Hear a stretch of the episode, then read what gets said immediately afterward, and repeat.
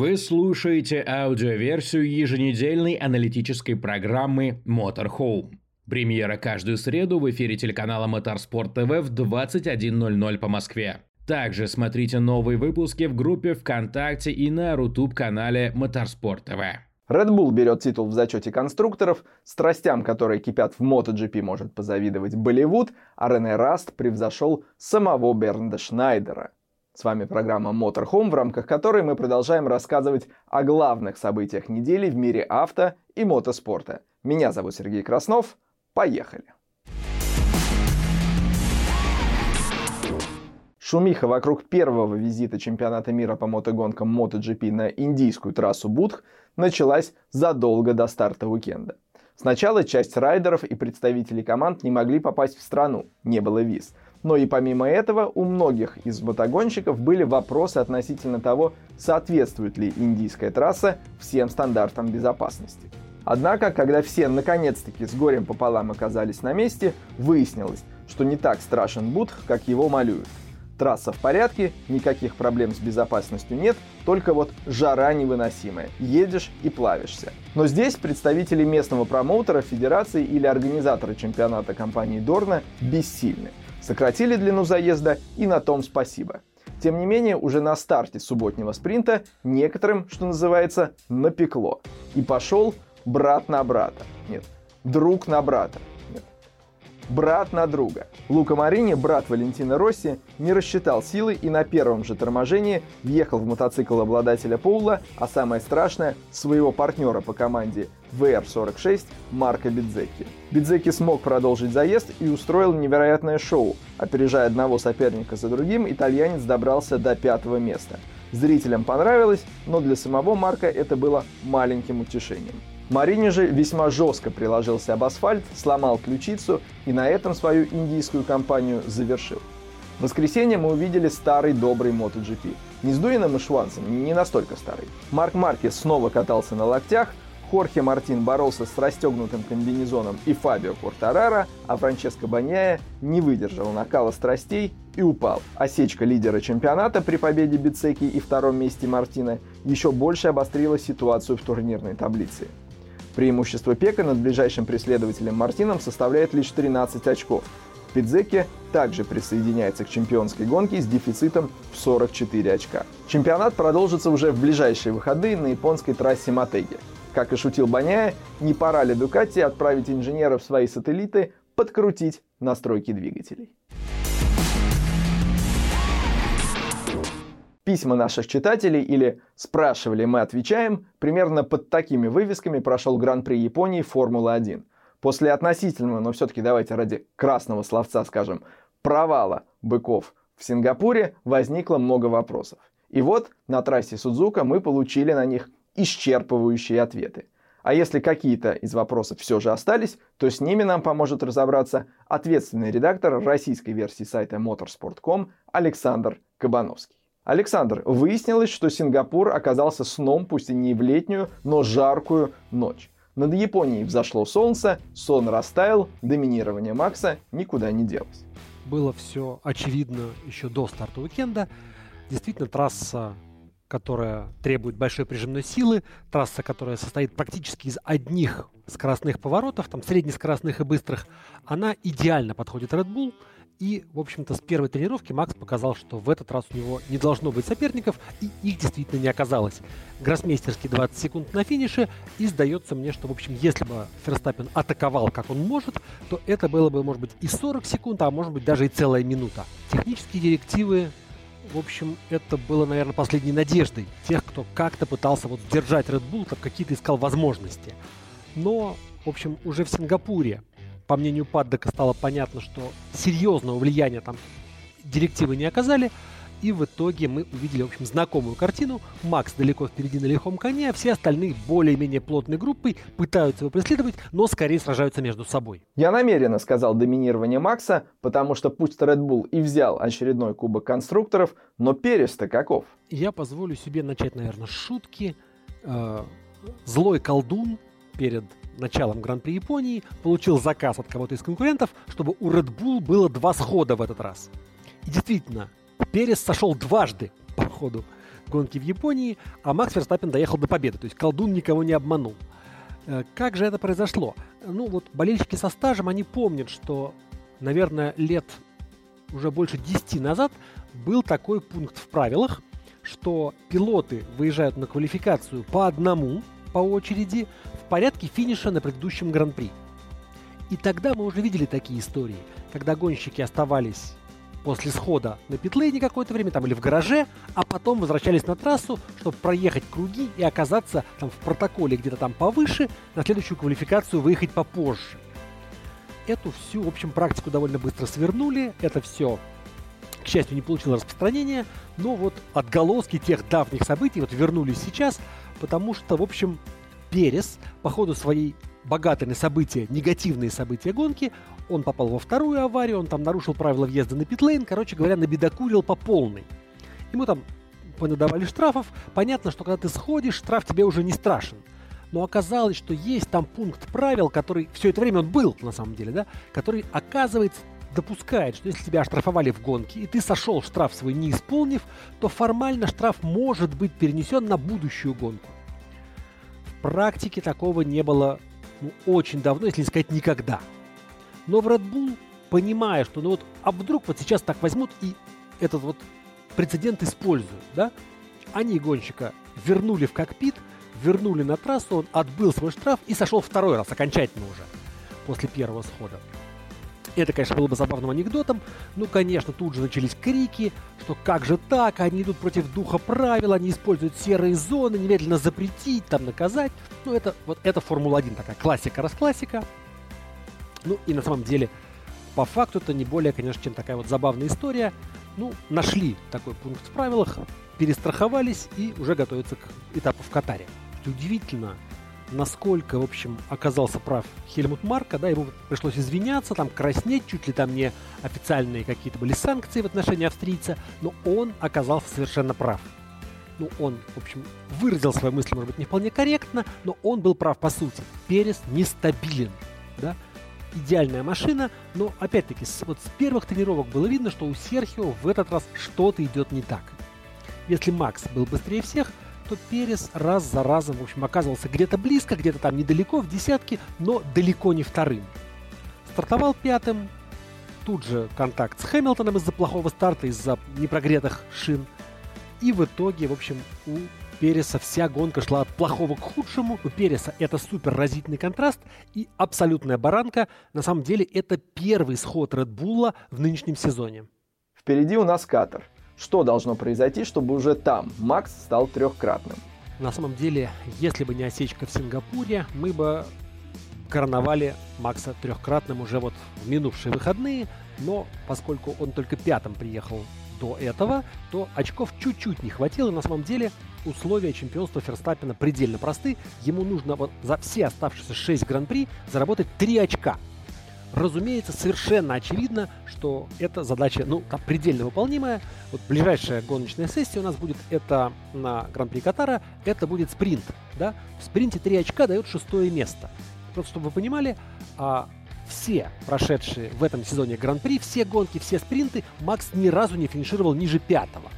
Так что ну, шестым он почти гарантированно приедет. Ну а гипотетический сценарий чемпионства Серхио Переса предусматривает победы во всех шести оставшихся Гран-при, победы во всех там, или всех кроме одного спринтах, еще и лучшие круги во всех гонках. Понятно, что такого, естественно, Перес выдать не сможет. Ну и более того, даже если вдруг там небо развернется и он это сделает, да, Макс должен раз за разом там вот все 9 гоночных заездов оставшихся должен там сойти, столкнуться с кем-то там, сломаться и так далее. Ну, то есть совершенно очевидно, что этого не будет. Собственно, понятно это примерно уже с мая, кто у нас чемпион мира трехкратный, да, в этом году. Вот. Ну, а математически Максу нужно просто приехать в спринте на шестой позиции, и все, что бы там ни было на трассе вокруг, он трехкратный чемпион мира. На прошедшей неделе получила развитие история вокруг прихода в Формулу-1 новых или новой команды. Похоже, что кроме Андретти других кандидатов не осталось. Сейчас уже забылось, в общем-то, что изначально Международная Федерация планировала в августе уже все итоги подвести и уже сделать официальное объявление. Да? Сроки много раз переносились. А, понятно, что здесь и большая политика, и интересы там разных сфер влияния. Но действительно, вот там, начиная примерно с середины сентября, уже пошли слухи такие вполне четкие и достоверные, которые там подтверждались из разных источников, э, о том, что из четырех команд, на самом деле, что было четыре заявки, вот мы это как бы так узнали, можно сказать, ну, неофициально, да, но вполне достоверно, из этих четырех заявок три точно отклонили. Во-первых, это известная по Формуле 2 команда Карлин по младшим сериям. Это новая совершенно какая-то азиатская история. Ну, у этих двух, говорят, откровенно, изначально шансов не было. К сожалению, также вычеркнули команду Хайтек, бывшую команду э, Дмитрия Мазепина, да, в которой Никита довольно активно выступал в свои молодежные там разные годы. Вот. У них была хорошая заявка, подкрепленная финансами. Там у них э, нашелся спонсор, один из богатейших бизнесменов Казахстана, Владимир Ким. Вот, казалось одно время, что у них тоже есть шансы, но в итоге и эту заявку завернули. И это значит, что по сути осталась всего одна заявка, ее не утвердили пока еще, но она находится на такой уже последней финальной стадии, когда скорее решение теперь не за федерацией уже, а за самой Формулой 1.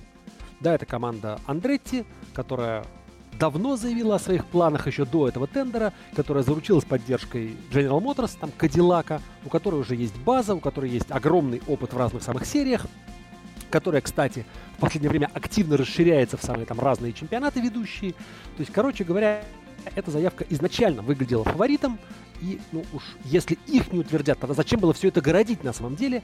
Но начались эти разговоры в паддеке про то, что там потеря призовых, эта команда должна нести нам пользу всем, там имидж спорта, там ценность и так далее. Но уж правда, ну, вот что еще надо, то есть кто должен прийти тогда, чтобы вот э, заявка Андретти на его фоне казалась малозначимой?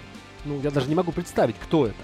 Порше, да, вот там, может быть, как-то, но они передумали там после истории с Red Bull. То есть у Андретти есть все имя, американский имидж, отличные спонсоры, поддержка производителя, да, бюджет, база, ну, там, они уже приглашают к себе там ведущих конструкторов Формулы-1. То есть здесь, ну, не знаю, что должно случиться.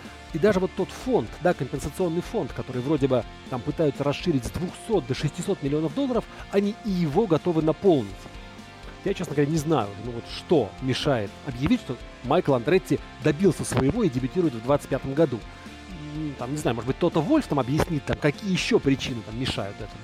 Но здесь, мне кажется, уже хватит всю эту политику играть. Нужно просто действительно согласиться, что эта команда нужна в Формуле 1 на фоне там всех последних там, американских изменений и так далее, что это правильно и для спорта, как бы и в глобальном плане для бизнеса. Александра благодарим и отправляем настраивать биоритмы. Очень важный момент после любого дальневосточного уикенда. Ну а вы, друзья, можете спать спокойно вне зависимости от того, в каком бы уголке Земли не проходила гонка Формулы-1. Все самые актуальные и важные новости о королеве автоспорта вы можете в любое удобное для вас время найти на российской версии сайта motorsport.com. прошедшие выходные Red Bull развлекал зрителей не только в Японии. На австрийской трассе Red Bull Ring, которая часто дарит публике захватывающие гонки, прошел седьмой этап сезона гоночной серии DTM. И надо сказать, Red Bull Ring не разочаровал и не подвел. Переменчивая погода, постоянно меняющееся состояние трассы, разные решения по выбору типа шин и комментаторский дебют, заглянувший в московскую студию Motorsport TV известной гонщицы Ирины Сидорковой, которая во время своего выступления в W Series приезжала на Red Bull ринге на подиум, безусловно, сделали субботнюю гонку одним из самых ярких эпизодов сезона. От Ауди в Шпильберге не ждали ничего, кроме провала – но Келвин Вандерлинде прервал свою почти двухлетнюю серию без побед в ДТМ, а его партнер по команде Апт Рикардо Феллер прорвался из третьего десятка на подиум. И все это в день рождения одного из руководителей команды Томаса Бермайера. К сожалению, день рождения только раз в году. В воскресенье было по суше, и на первые роли вышли те, от кого этого давно ждали, а точнее уже заждались. Сухой асфальт трассы в Шпильберге прекрасно подходил гонщикам на BMW. В воскресной квалификации Полу завоевал Рене Раст и по количеству побед в квалификациях вышел на первое место в истории ДТМ, опередив такого уважаемого человека, как Бернд Шнайдер. Гонку Рене Раст выиграл и стал 12-м пилотом в сезоне, которому удалось подняться на верхнюю ступень подиума ДТМ. Кто бы мог предположить, что при таком разнообразии победителей Раста, трехкратного чемпиона ДТМ, мы увидим среди них только на предпоследнем этапе. Компанию немцу на подиуме составил его партнер по BMW и команде Schubert Шелдон ван дер Линде, а также Томас Прайнинг. В субботу австриец смог сократить свое отставание в чемпионате от Мирка Бартолотти, а подиум в воскресной гонке и вовсе позволил вернуть себе лидерство в общем зачете чемпионата. Для самого Мирка вторая гонка уикенда закончилась уже на первом круге, когда после контакта с Порше Марвина Динста итальянец был вынужден отправиться в боксы для смены проколотого колеса. Шансов на достойный результат после этого уже не было. Перед финалом сезона в Хокенхайме, который пройдет 21 и 22 октября, математические шансы на титул сохраняют 4 пилота, но реальные только 3. Новый старый лидер чемпионата Томас Прайнинг, уступающий ему 10 очков Мирко Бартолотти и Рикардо Феллер, отстающий на 31 очко. С нетерпением ждем Хокенхайм. Во Франции в прошедшие выходные карнавали чемпиона. Норберт Киш за один этап до конца сезона стал недосягаем для соперников и записал на свой счет пятый титул европейского чемпионата по гонкам грузовиков. Как развивались события в Лимане, были ли моменты, когда приходилось хвататься за сердце и какие интриги сохраняются на финал на трассе Харама, об этом мы поговорили с комментатором Моторспорт ТВ Ильясом Гумеровым. Ильяс, Киш чемпион – Положа руку на сердце, в этом не было сомнений уже в середине чемпионата. Но все-таки, может быть, ты можешь выделить какие-то особенности, которые отличают этот титул от предыдущих? Целом, я бы сказал, что доминирование Норберта Киша в сезоне 2023 года, оно отчасти очень сильно похоже на то, что было, ну, допустим, даже как минимум в 2022 или, может быть, даже в 2021.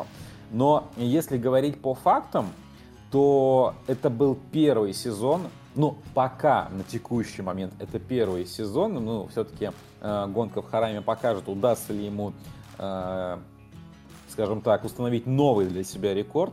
Ну, может быть, кстати говоря, для серии. Я так глубоко в истории, если честно, не копался. Но все-таки в 22 году на Нюрбургринге одну из э, пол-позиций э, занял его главный, по сути, конкурент чемпионата Йохан Хан. На текущий момент Э, Норберт Киш э, выиграл абсолютно все квалификации сезона. И остается, соответственно, еще две. И мне почему-то кажется, что для него это не составит абсолютно никакого труда. Далее, в этом сезоне ему удалось оформить так называемый большой шлем, да, когда он выиграл все квалификации, две квалификации, две гонки с полпозиции и две гонки взял Э, соответственно, стартовал с реверсивной решетки с восьмой позиции. Честно скажу, я не помню, как давно это было, но все-таки, мне кажется, в копилочку так этого чемпионства это можно записать. И последнее, прошлом сезоне Норберт Киш а, выиграл 16 гонок. На текущий момент Норберт Киш выиграл уже 19 гонок в сезоне. То есть фактически его доминирование, оно в каком-то смысле, может быть, не в геометрической прогрессии растет, но все-таки определенные новые э, вот, высоты в этом процессе он, я считаю, все-таки, наверное, достиг. Невероятно стабилен, невероятно хорош. Мне кажется, что вот именно по количеству побед, по количеству э, пол-позиций он, наверное, скажем так, лучше и прогрессирует. В гонках грузовиков может быть и не с такой частотой, как в Stock Car Pro Series, но регулярно возникают моменты, когда захватывает дыхание, глаза лезут на лоб или холодок пробегает по спине. Было ли что-то подобное в ходе уикенда в Лимане? В Лимане не то чтобы холодок э, по спине и, не знаю, по всем остальным частям тела. Помимо того, что четвертая гонка была невероятно просто насыщенной на борьбу, действительно такое количество борьбы, причем не за первую позицию, а именно в глубине пилотона, там, где, казалось бы, может быть, такого мы не привыкли обычно видеть, э, просто с восьмой по двенадцатую позицию гонщики э, творили что-то невероятное. Там действительно а, борьба шла просто на протяжении нескольких кругов в каждом абсолютно повороте. Не два грузовика, не три, иногда четыре грузовика, буквально четыре грузовика огромных пытались а, встать в один ряд, и это было невероятно. Но Про Хосе Эдуарда Родригеша я сейчас говорю, про его отца, про Джейми Андерсона, про Клеменса Хекера, Джона Ньюэлла. То есть там группа из 5-6 грузовиков. И уследить на самом деле за тем, что происходило вот в этой череде событий, было очень сложно. Даже режиссеры трансляции забыли о том, что за первую позицию борется и идет на первой позиции участник промоутерского кубка Луис Рикуенко, которому 58 лет, и вот он сейчас может оформить победу. Хотя на хвосте у него Йохан Хан, у него на хвосте Альбасет, у него на хвосте Норберт Киш. Но жирную точку, мне кажется, вот именно в вопросе того, самый главный экшен, кто подарил нам этот уикенд, стала немка Штефи Хальм. Дело в том, что после начала гонки мы сначала увидели открытое фактически пламя перед э, задним правым колесом, и в трансляции все это выглядело, ну, очень, так знаете, э, остро.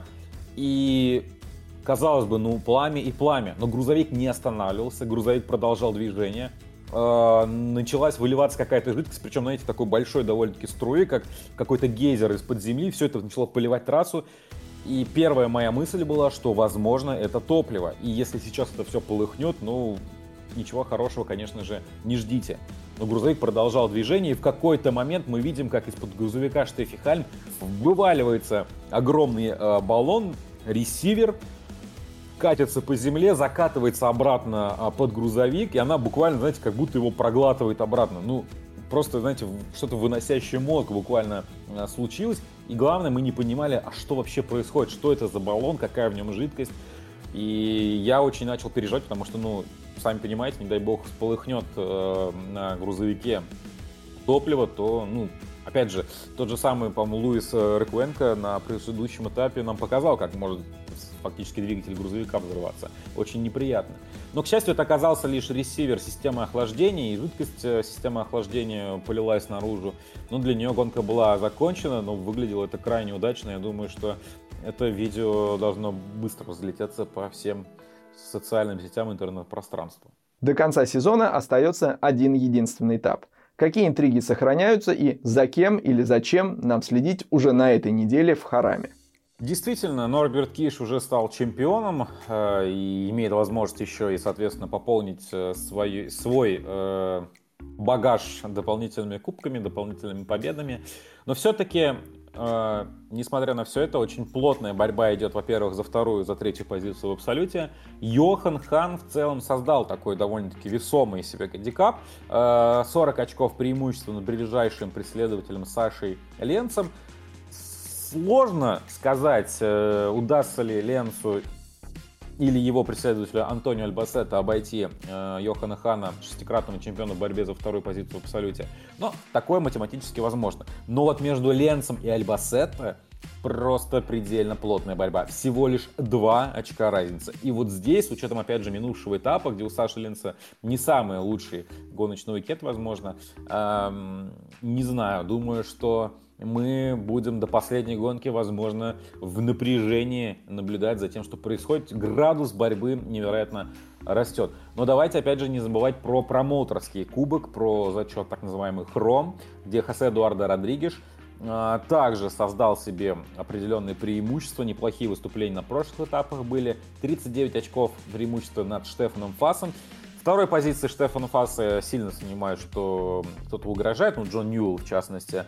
А, опять же, у Джона Ньюэлла, который идет на третьей позиции, Марк Тейлор на хвосте, 8 очков всего лишь разницы.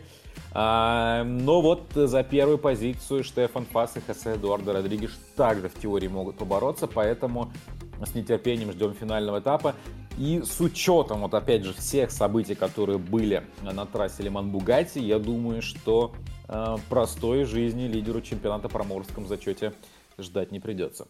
Благодарим Ильяса и напоминаем, что следить за событиями финального этапа сезона Европейского чемпионата по гонкам грузовиков можно будет уже в ближайшие выходные на телеканале Motorsport TV.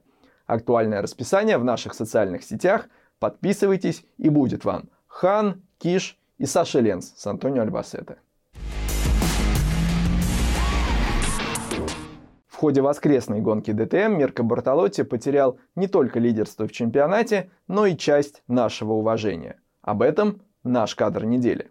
Как бы раздосадован ты ни был, но выкидывать посторонние предметы из окна автомобиля вне зависимости от их размеров, массы, материалов и назначения – это не комильфо. Эх, Мирка, а Ира Сидоркова говорила, что ты хороший. Извините, он у меня маленький, не культурный. В ближайшие выходные Барселона примет финальный этап Endurance части сезона серии GT World Challenge Europe. Японские производители техники MotoGP постараются не ударить в грязь лицом на домашнем этапе, а гоночные грузовики закроют сезон на испанской трассе Харама. Через неделю итоги этих и других самых ярких событий из мира авто и мотоспорта подведем в очередном выпуске программы Motor Home на телеканале Motorsport TV. С вами был Сергей Краснов. Пока.